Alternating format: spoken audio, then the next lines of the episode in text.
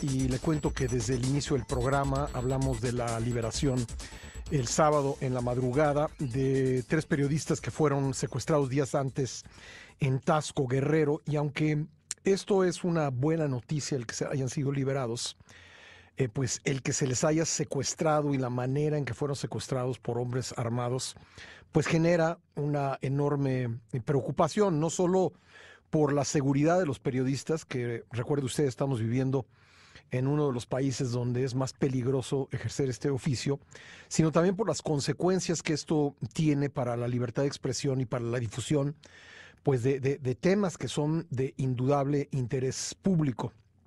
Vamos a platicar al respecto con Leopoldo Maldonado, director regional de Artículo 19 para México y Centroamérica. Leopoldo, un gusto tenerte de vuelta en el programa, aunque el tema pues sea preocupante.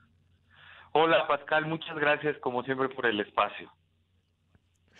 Bueno, pues eh, decía yo, fueron liberados, pero eh, pues también hay que subrayar que fueron secuestrados, eh, algo que no, no debiera ocurrir y que por desgracia este tipo de presiones se está convirtiendo en una cosa común en nuestro país.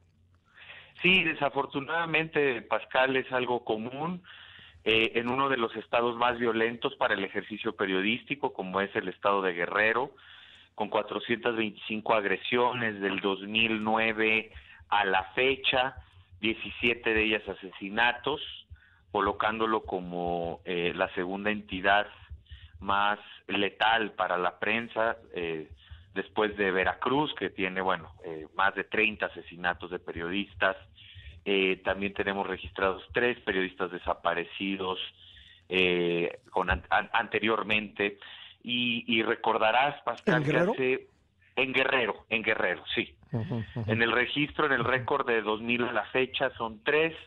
Y, y, recordarás que uno de ellos, el último de eh, fue Alan García, que desapareció, lo, lo, lo privaron de la libertad y permanece en calidad desaparecido desde el 24 de diciembre del año pasado, cuando hicieron un secuestro masivo ahí en Tierra Caliente, eh, y, y, y, él de imagen calentana, de hecho la, el, el medio, eh, pues no, no fue liberado. Eh, esto de los secuestros masivos y de las amenazas masivas, pues lo hacen, digo, ya sé que voy a, voy a decir una obviedad, lo hacen porque pueden, y pueden porque nadie les hace nada a estos grupos, ¿no?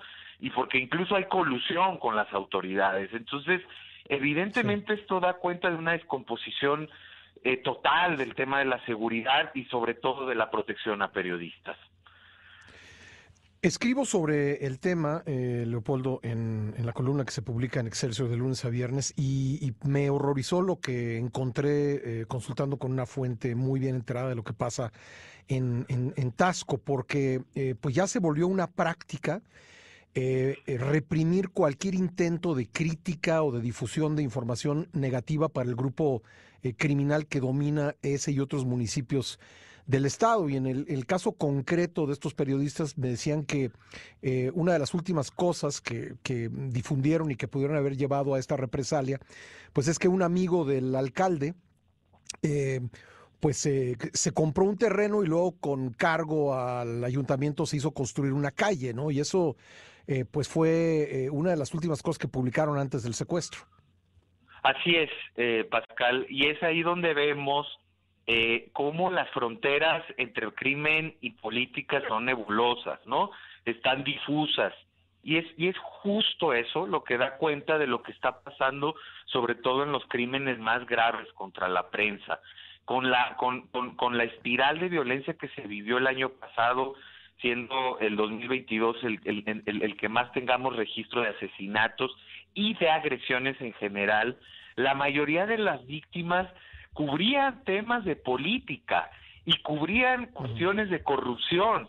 Uno podría pensar que son los que cubren la policíaca, la nota roja, la de seguridad. No, el 50% de las agresiones son contra quienes cubren la fuente de política. Ahí están los agresores, aunque no sean los materiales, pues en, la, en, este esquema de colusión los autores materiales pueden ser grupos criminales, pero en contubernio con las cabezas políticas y las cabezas del grupo criminal.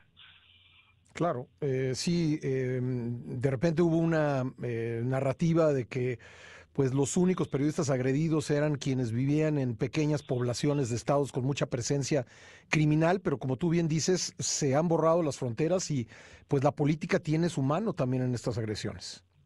Así es, y, un elemento bien importante, Pascal, que, que nos prende las luces de alerta. Bueno, si es que alguna vez se apagaron, pero veíamos que en el, en el primer semestre del 2023 había una leve disminución de violencia, es brutal, estamos hablando de 272 agresiones contra la prensa, pero digamos que hubo una especie de meseta, pero justo en las últimas cuatro semanas, con el inicio ya formal del proceso electoral, las precampañas y toda la recomposición política y territorial, a nivel territorial del país, eh, ya tenemos dos asesinatos de periodistas y este secuestro masivo.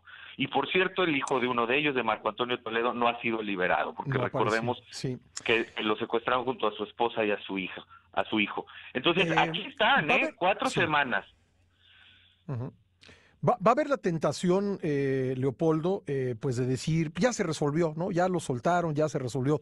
Yo creo que no se ha resuelto nada. Yo creo que se cometió un, acto que eh, va a tener, pues, consecuencias no solo para quienes sufrieron este secuestro, sino también para la libertad de expresión en ese municipio, en esa parte de Guerrero. Así es, Pascal. Desafortunadamente, hay dos elementos aquí muy importantes. Uno, el, el caso no se acaba, en todo caso, este era, este era un primer paso importante, necesario, urgente, lograr su liberación, la liberación de todos.